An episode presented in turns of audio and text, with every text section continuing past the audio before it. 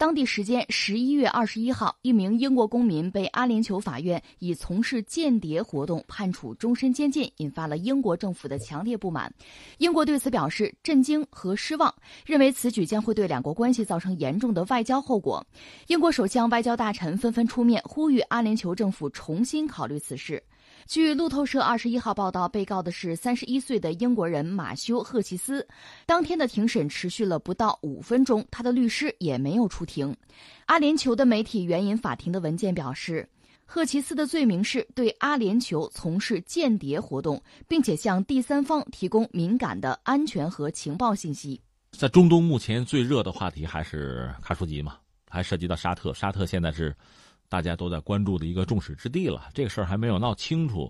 现在阿联酋这又爆出一个事情，客观上讲，多多少少是不是会分散一下很多国家，特别是欧洲国家对中东的关注的目光？嗯，那我说点别的，我把话扯远点啊，待会儿再说回来。我想说什么呢？我刚刚关注了一个事件，是一个英国女性叫艾丽，她带着自己的女儿四岁的一个女孩子到迪拜去玩，阿联酋嘛，结果闹起来了。就是他们呢被迪拜这边拦住，说你这个签证是过期的，过期你们得回伦敦，你不能在这儿落地，是吧？他不干，说我跟女儿都累了，我们不走。然后又做了个酒精检测，他们在来的班机上呢，这个女性喝了葡萄酒，就是那班机上提供的免费的酒嘛，她喝了。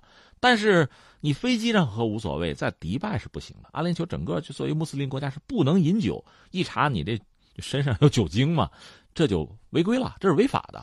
那最后就把他们扣，等于就抓住了。那他们当然不干了。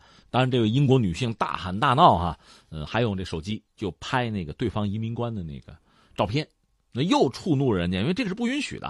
那对方当然不干，拘捕拘捕。但是最终的结果是什么呢？放人，道歉，官方道歉，而且呢，回去的机票我们掏，就这么个事儿。按我们理解不会啊，你看你就没签证，这是第一个，你跑到人家家去就不对了，对吧？再或者你喝酒了，人家有人家的规矩。那你就违法了。再就是你还把人移民官还拍了，这个也不对。哎，居然最后是这么一个结果。那为什么呢？就是他有律师嘛，英国那方面施加压力嘛。而且你看这个案子本身，英国人很会做事情。他拍那个照片就要渲染这个女孩子四岁小女孩和母亲那个亲热呀、可爱呀、人性啊那一面。那等于说就要间接的就让你觉得，你看，哎呀。迪拜这个地方，就是等于说阿联酋，你们这边太残酷啊，不人道！你们对一个女性这样不好，影响两国关系。他给你渲染这个东西，所以最后是这出结果，道歉了，然后等于说机票我们掏了，礼送出国，我们对不起你们，成了这个样子。那我想说的是什么呢？你看两国的关系是什么样的？阿联酋是一个什么样的状况？对这个女游客哈。这说彬彬有礼啊，什么礼遇有加都已经不合适了，这都完全是不讲原则了，是吧？都到这个地步了。但是翻回来，在你刚才讲的这个事件，一个三十来岁的一个英国的学者，他们认为是间谍，在这个问题上，他们的态度和对那个女游客应该是截然不同的。那你让我判断，我说什么呢？如果这位英国的学者三十来岁这位男性哈，他又是研究中东问题的，又是研究。阿联酋的法律和政治问题的，你说你不懂阿拉伯语是不合适的吧？这个我不能想象。所以英国方面啊，包括这个人的家庭这番说辞，就是觉得自己很冤枉啊，莫名其妙啊，误会了是吧？我们不懂，不太可能吧？你搞这个研究的完全不懂的话，你去人家这个国家做这方面资料的收集，最后被人家作为是一个间谍，等于他在机场要走的时候被扣住了。我想阿联酋如果没有相应的证据的话，没有靠得住的证据的话，恐怕不会这么做。我刚才不是特意讲了另一个事件吗？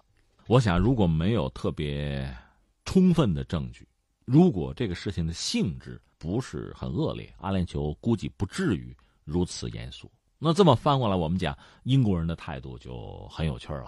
一方面就带有威胁的意思了，你要是不答应我的话，后果很严重啊。那不管怎么讲，涉及到间谍这样的问题。这恐怕对任何一个国家，对于一个主权国家来讲，都是很严肃、很严重的问题了。我们就说西方国家对俄罗斯涉及到所谓间谍的问题啊，什么情报的问题、黑客的问题啊，甚至中国不也躺过枪吗？就这些事情，我们就说都是莫须有的，他可能有啊，但是你没证据，你说什么呀？那这回人家抓住了人，你让人家把证据亮出来再说话，可能能争取一点主动。如果这么早，英国人就笃定自己是有理的啊，这人是冤枉的，那当对方真的拿出一个什么证据来，就像土耳其人在卡舒吉问题上一样，一点点挤牙膏，每一次都打你的脸，你可怎么办呢？